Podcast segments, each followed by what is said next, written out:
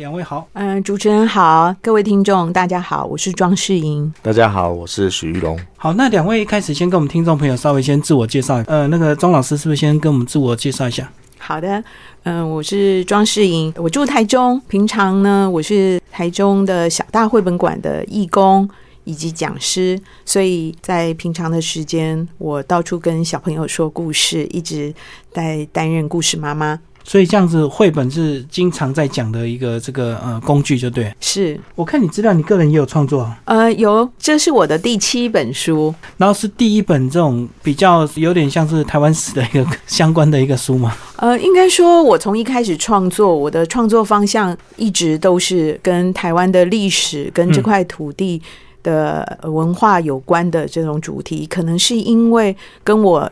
在呃三十年前的工作经验有关，那个时候我曾经在中央研究院的民族学研究所担任研究助理。那我研究的方向、参与的计划都是和台湾的民间信仰，还有各地的一些风俗的调查有关。所以是三十年前的工作，是的。然后我就开始当家庭主妇跟全职妈妈。那现在会泽呢？呃，徐玉龙老师也帮我们介绍一下。过去呢，我们节目也曾经专访过他，才今年才刚出版这个《看见龙山寺》。大家好，我目前也就是从事绘本创作的工作，然后也会接一些小说的插图来画这样子。然后之前。今年画了一本就是以线稿为主的《看见龙山寺》，然后这一次这一本上学去就以色块为主。好，那现在我们就来为听众朋友介绍我们这个非常精彩的这个呃上学去的一个内容哦。打开第一页是从这个，这是在澎湖的一个岛吗？是的，是从小岛要到主要的呃马公那边的大岛去。所以这个就是故事的这个主角，他的妈妈以前是住在这个澎湖的离岛，然后他读书呢还要坐这个交通船呢，每天到这个澎湖。本岛的马公司去上学这样子，对，因为我想要呈现，一开始我就想要呈现，在不同的地域，呃，不同的小朋友，他们有不同的上学方式。在澎湖，因为慢慢少子化的关系，有一些小校就会呃被并校，被并校了，所以小朋友上学。就路就比较辛苦一点，而且在这边我们可以看到，这个过去的这个环境还非常好的时候呢，可能你在真的海边，真的就看到这个呃海豚或以及这个很多海鸥这样子，这个就要靠我们这个呃会者的一个呃厉害的会工这样子。徐老师帮我们介绍一下你第一张这个场景好不好？第一张场景其实刚好，因为我去我没去过澎湖，然后刚好接着这个案子，我又画了一本澎湖的绘本，然后我去了之后就比较可以感受澎湖的海跟蓝天这样子。然后可以特别讲一下这艘船，其实我试画了好几次，就是因为世颖老师之前在澎湖有做过一段时间的填调，嗯，然后所以他们都会觉得我画的草图那个船都不像，所以我就真的在澎湖里面拍照回来画了一艘澎湖的船，就是他们印象中的船，不是你本来画的那个样子的。对对，我觉得这张图厉害，这个地方你还把这个地球的这个圆弧性画出来的，哦，对不对？证明地球真的是圆的，不是平的。有把那海天一色，然后海天非常辽阔的景致画出来。那我们来到下一章呢？下一章就是阿妈的上学哦。阿妈因为是应该算是原住民嘛，所以是住在很深山里，所以以前交通很不方便。他们以前上学可能走路都要走两三个小时，对不对？是啊，都天还没亮就已经起床去上学。那其实，在写故事的时候，每一个故事的，应该说每一个故事的片段，可能都是自己人生的经验的投射。那在这里，它是故事的一部分。其实，在三十多年前，我曾经到台东的布农族做过田调，在那里，我就是认识了一个小女孩。那这个小女孩每天就是要花很多时间到学校上学。其实那个学校非常小。一个整个学校不到十个小朋友，嗯，呃，就是像混龄这样。他那时候就告诉我，我也是那时候我就已经在跟他们说故事。他就告诉我说，他每天上学是为了学校的故事书去的，因为他每次看了那些故事书，就觉得那些书给他让他像一扇窗户，可以看到外面的世界。他就非常向往能够到平地。去看火车啊嗯，那是那个小朋友跟我讲，因为他在山上，他说他从来没有看过火车。另外，他还有一个心愿，就是他说我长大了，我要到山下去当怎么当小学老师的这个学校，然后有一天我要带很多很多的故事书回到山上。给其他的小朋友看啊、后来他真的实现了他的心愿，所以我就一直很深刻的记得这件事，而且这件事其实也影响了我后来三十年，我都一直在帮小朋友讲故事，因为我相信。可能无意间，呃，你的一个故事可以点燃他对一个世界的想象，或者是向往，可以改变他的呃未来。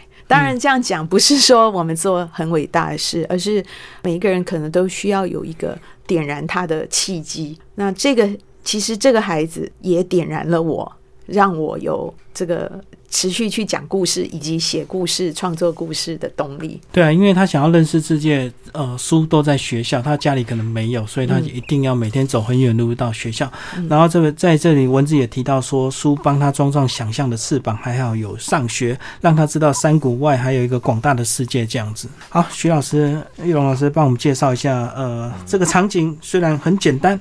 都是山，可是还是有一点小小的一些精彩的地方，比如说，呃，在右边就有个拉休，对不对？有个老鹰在飞翔，这样子。是是，其实这这是一个想象的场景，可是因为我们生活在台湾，所以其实就是不难去想象，就是你把你之前有在山林间走过的那个印象，把它混合在一起，这样子。嗯，然后我觉得这一张图大家有没有看到？就是呃，大家也看不到，没，大家听完节目就会去买来看。嗯，就是远方那那个学校的样子，老师修了几次。对，一开始我可能就画了两层楼，可是、哦，那时候可能还没有两层吧。对对，所以对，我也是听了庄老师，就是慢慢的把它修改的比较接近一点的样子。然后这个树干旁边有一个鸟，这个画的比较具体，那是 是什么鸟？其实我有点忘记，可是我那时候是上网查的，查高山台湾高山特有种。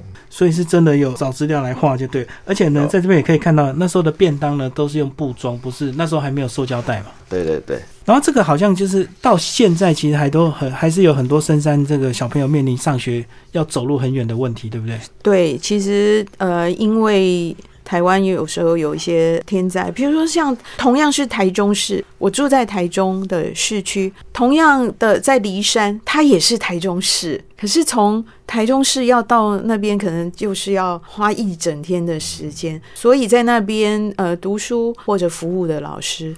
他们没有办法是用通勤的，他们就要住校，就住在那个地方，然后两周老师才可以出来，而且呃之前呃路段的时候，他们不是直接进台中，他们要绕过往台湾的北部绕一圈他才可以回到台北的家。那我们来继续往下一页看呢。下一页，阿公的万花筒，呃，用阿公的这个道具万花筒，看到他们这个小时候他们上学的一个情形就对了。是，这是我一开始在写作的时候设计的一个小的一个关键物，就是像时光机一样。像时光机，对。然后透过万花筒就看到阿公他自己的小时候，然后这个这本书呢非常精彩的地方就是，其实呢他把老松国小呃三代人的一个变化，这个老松国小也画出来，对不对？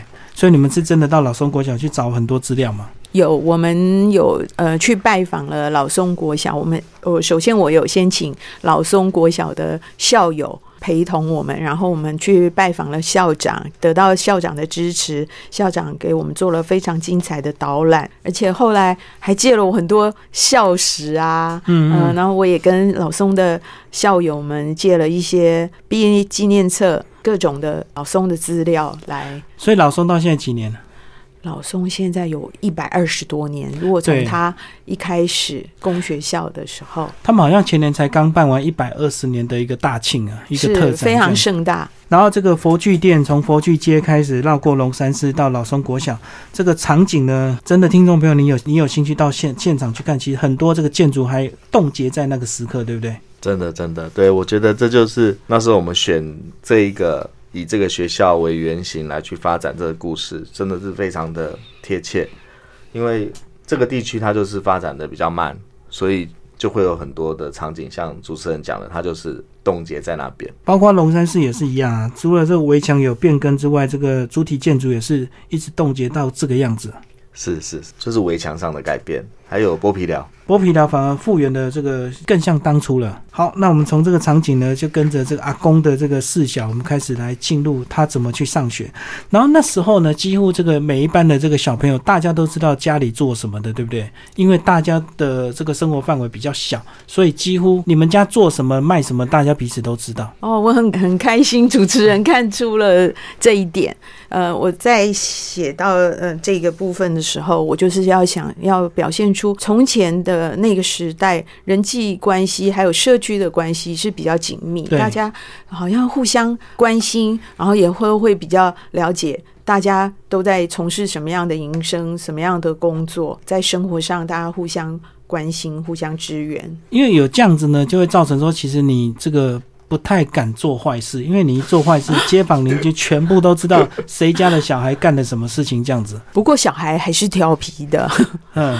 好，我们这个场景呢，其实就是这个呃，从剥皮寮走进去那个角度，对不对？对对。来，那个徐老师来帮我们盖小姐，你在中间画了这个一些民生的一些情形，有卖这些资料，其实是我们一开始有去一个很重要的地方，叫台史博。嗯，对，那个那时候是收收藏很多台湾台湾历史博物馆。对对，在台南那个。对，所以很多物件，因为很多物件其实我是没看过的，然后还有庄老师也提供非常多的图像。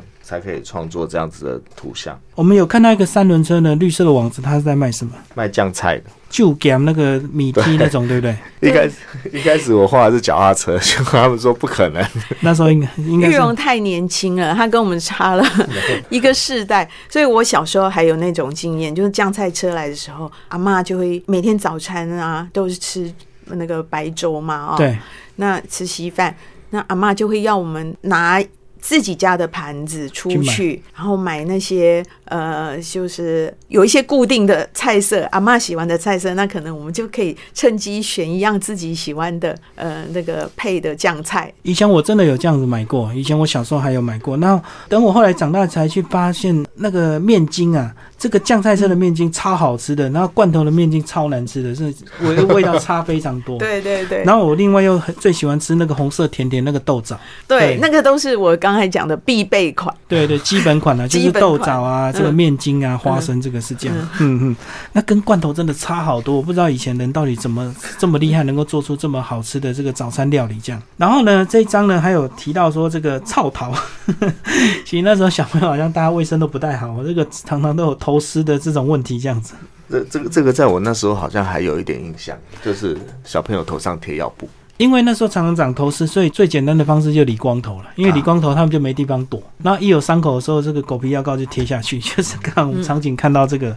对，嗯，然后远处还有一个摊子是在卖豆花，是不是？在日光治本所旁边的那对对，这个样式也是不是 也是那个看资料画出来的，我没看过。我们收集了很多文史的资料，然后希望说能够透过真实的物件去重建以前生活的样貌，让小朋友在看这本书的时候，呃，可以比较能够有具体的。物件去去想象，说以前过往这个阿公阿妈爸爸妈妈是什么样的生活？那阿公阿妈爸爸妈妈呢，也可以透过像这样的呃。图像这样的画面来跟小朋友分享，说他过去的生活。对，所以这个绘本只是个起点，重点是如果阿公阿妈拿到这个绘本，由你自己来讲故事，会讲的比画面这中间更精彩。我相信，真的，因为他活生生有十几年的历史，他以前小时候的那种历史可以讲这样子。好，那我们来到下一章呢？那时候的老松国小，然后那时候看到，呃，那时候鞋子还不是很普遍，有些人大部分人都没有穿鞋，对不对？或者是有鞋你也舍不得穿，因为太贵。对，舍不得穿。这个我从小就听我妈妈他们讲，所以是有印象的。然后那时候的这个呃，我们校园上的字呢，居然是学耻复国，那时候是刚来台湾，还要随时打回去的。那时候对啊，我们也想要借这些来点出那时候的时代氛围。我们来到下一章呢，下一章呢，那时候是每天晨间检查，就一定要带手帕跟卫生纸这样子，然后一定要老师要一个一个检查。这个一直到我们那时候都有，只是那时候我记得我那时候检查卫生纸的时候是放在那个什么，就是胸前的口袋里面，所以那个撕一半的那个动作呢也是很好笑，就是他只会借一小张，然后让它露出一点点，就就是像冰山一样露出一角就对了，对对下面下面其实都空的都。空的，所以小朋友永远有办法想出一些办法来来应对。是，嗯，然后那时候呃这边还有另外一个篇幅，就是哎、那时候头是直接这样喷掉嘛，这时候我就没有印象了。这个是请那个曹俊彦老师，他想象想象那个，就是我们一直在找这个喷药器这个罐子的那个画面。长相。长相，对。对。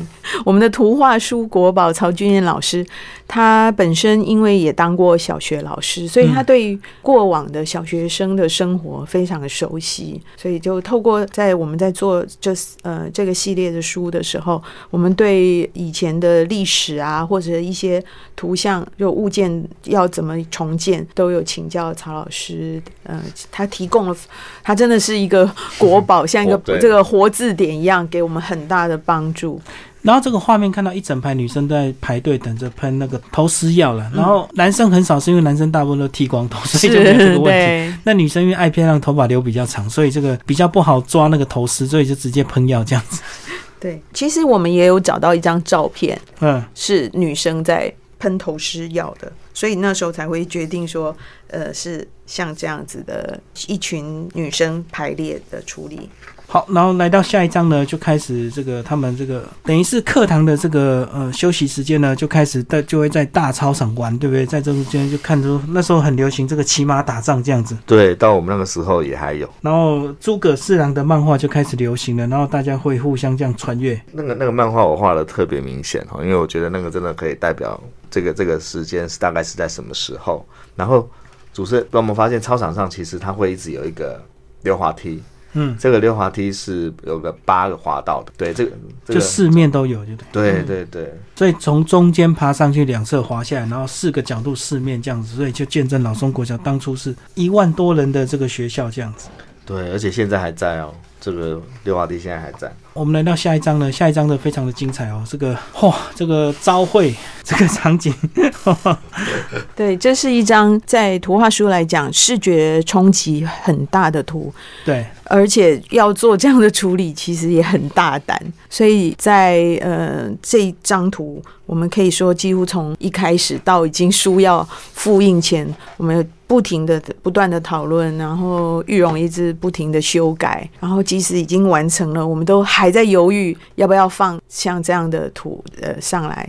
因为他那时候老中国小一万多人在上课，然后呃校地还是一样，所以就可以想象那时候的人潮是多么的拥挤啊。然后这文字也提到说，哦，原来他们那时候还分两班上课这样子，人数多到这样子，上午下午课。还有我的朋友告诉我说，他们真的是教室都不够用，就把大礼堂呢用一些隔幕把它隔成好几间教室，六间教室，然后大家在里头一起在里头上课，都听得到嗯、隔壁的隔壁班的 小朋友的声音、老师的声音。所以那时候大概是民国多少年的时候，那时候人是最多的时候。一九六六年的时候，老松国小曾经创下班级数跟学生人数全球最高的金氏纪录，最多的时候人数高达一万一千一百一十人，全校一共有一百五十八班。一百五十八班除以六，就知道一个年级有多少班。一个年级有快三十班。了，嗯，对。而且那时候可能还没有小班制，所以一班可能五六十个五六十都有可能哈。对，好，我们来继续往下走，我们来看看。往下走呢，时间又进步了，这个时光又往前呃再走了这个几十年哦，来到爸爸的小时候，他一样从这个佛具店一样走到这个老松国小，然后场景就开始有变化了，开始有很多的这个汽车、摩托车也出来了，开始这个民主选举也开始了，开始有人在这个宣传车在拜票。还有剥皮寮也开始进行整修。对对，那时候正在整修，然后龙山寺的这个围墙也开始就是大概是现在这个样子了，对不对？对对，它就是大概那个时候做出一个新的围墙，然后一直维持到现在。其实爸爸这个年代刚好是我这个年代，所以所以其实在画的时候都特别亲切。这个年代反而是最不需要找资料，因为就是我小时候的记忆这样。好，那我们继续呃来到下一页呢。其实那时候呢，小朋友就比较幸福，开始这个家长就会又接送，对不对？不像以前都是自己走去学校。然后那时候就有不管是利用脚踏车或者是用利用摩托车，开始就会载小朋友上下学。那时候的小朋友真的会比较幸福，就是会有一点点、一点点小小的零用钱，可能就是买一些东西吃。家长接送或者是自己走的，应该都会都会有。好，然后有一条交通安全歌。清早上学去，走路守秩序，大家靠边走，路上别游戏。人行道保平安，斑马线最安全，抢过马路最危险。哇，老师是真的会唱，还是后来研究出来的？没有，这就是我小时候排路队的时候唱的歌。我们年龄果然透露出来。因为我完全不知道这条歌，我也没有印象这条歌。哦，是吗？对，哦，我就是把我自己的记忆把它写记录到这本这本书里。然后从这个小朋友身上呢这个看到制服就已经变得比较漂亮、比较新，对不对？而且开始就有所谓的很多书包可以选择，不管是侧背或者是后背。然后呢，另外就一定要再带个水壶这样。对，带水壶。对，那个形状就开始有这个小叮当啊、无敌铁金刚。对，我们也从这点书那个时候，从以前的四郎。真平，呃，是我们台湾本土的漫画。这时候日本的漫画已经引进台湾了。对对，最流行就是那时候的这个无敌铁金刚这样啊，真的。铁金刚，铁金刚，无敌铁金刚。我们来到的这个爸爸那时候的校园，那个校园已经就稍微变得矮一点了，稍微美化一点的这样子，肃杀的气氛比较少了。对对，虽然那个共同的。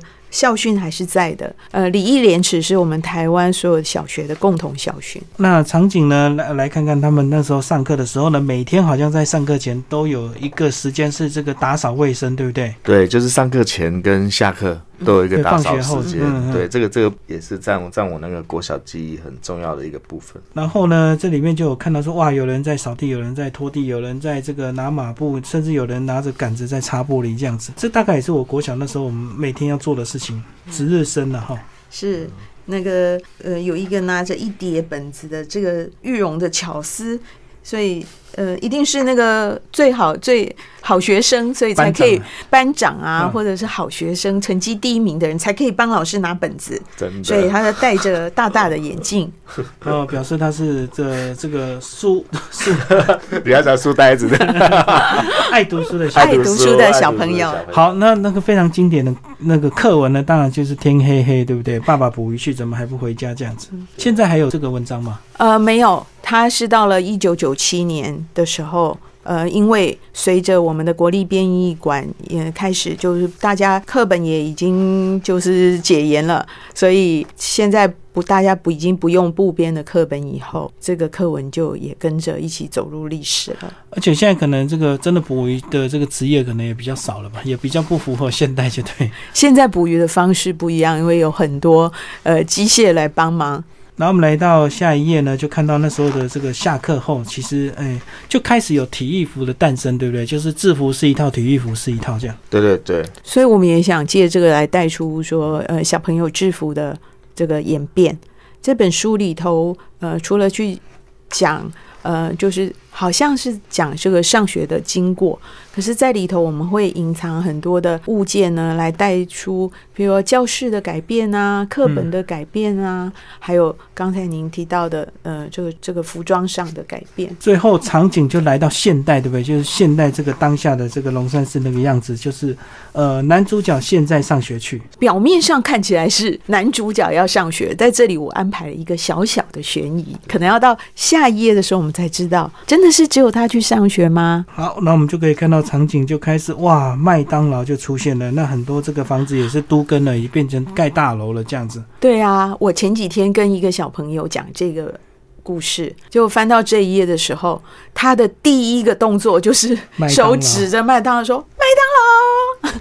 就非常的兴奋，好像到了他的年代。所以我觉得这本书呢，真的很适合三代共读。然后每一个呃时代的人都可以在自己自己从里头找到自己的位置。对，而且好多 U 拜，呃，你有看到 U bike？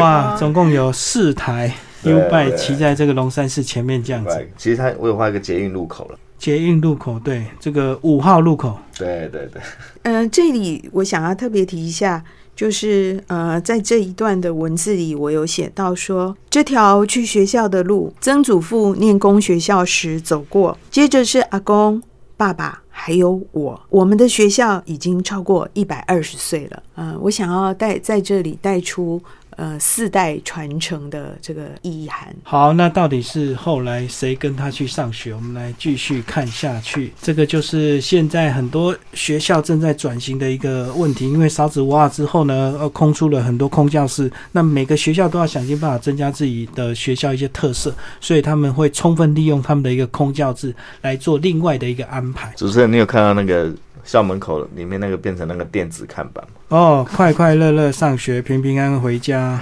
是不是？对已经变 LED 灯了。对，现在几乎每个学校门口都像那对种 LED 的看板，在做跑马灯。然后那个学校的长颈鹿已经不见了，是不是？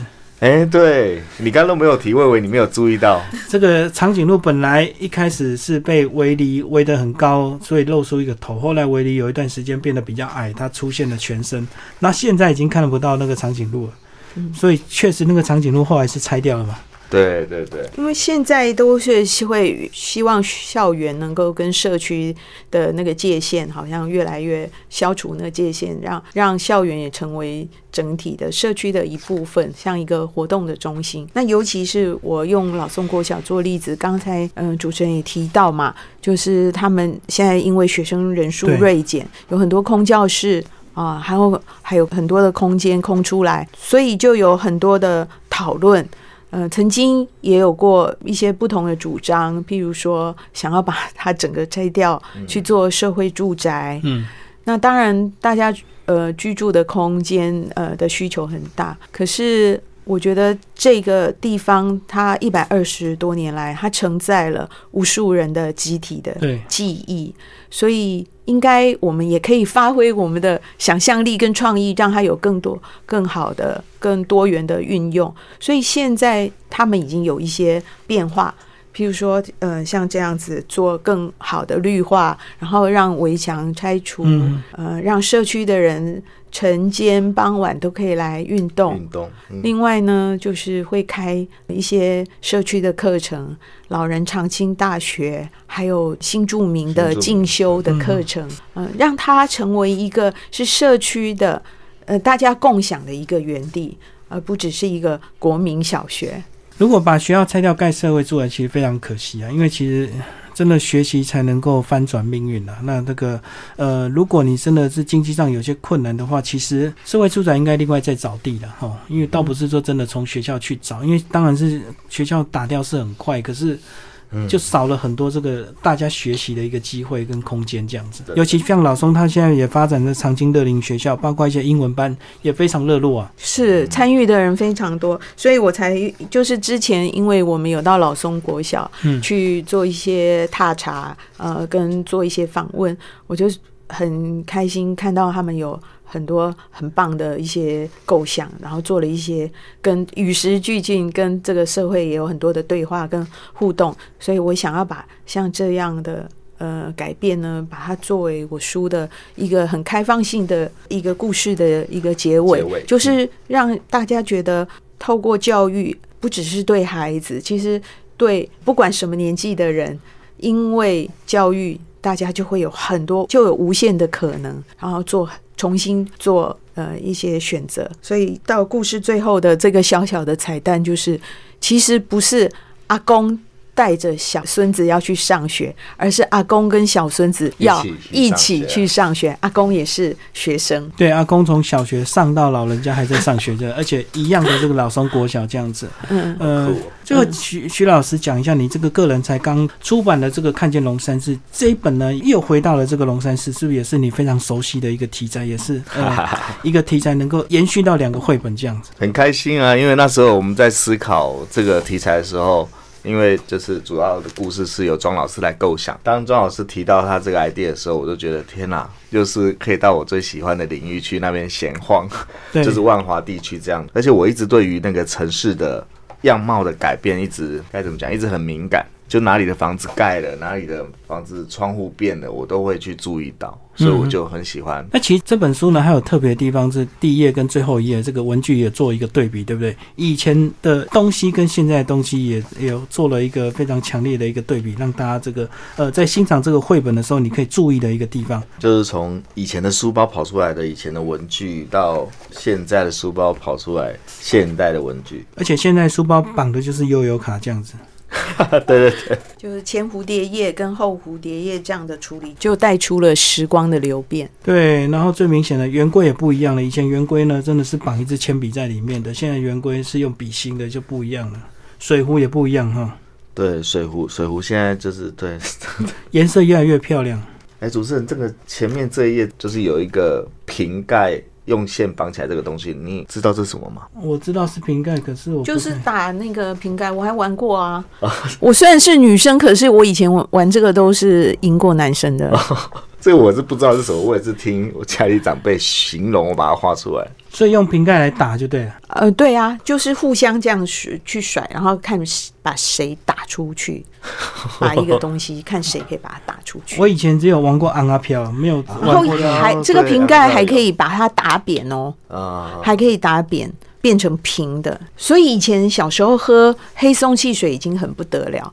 他喝了黑松汽水以后，那瓶盖是很珍贵的。小朋友也会小收集瓶盖，收集黑松汽水的瓶盖也是小朋友会竞争的。好，今天非常感谢两位为大家介绍这本绘本《上学去》。我们非常感谢我们的庄世颖老师以及徐玉龙老师啊，连经童书所出版。听众朋友有兴趣欢迎找呃这本书，总共一系列有三本的这个绘本一起来欣赏。好，谢谢两位，谢谢谢谢大家，谢谢。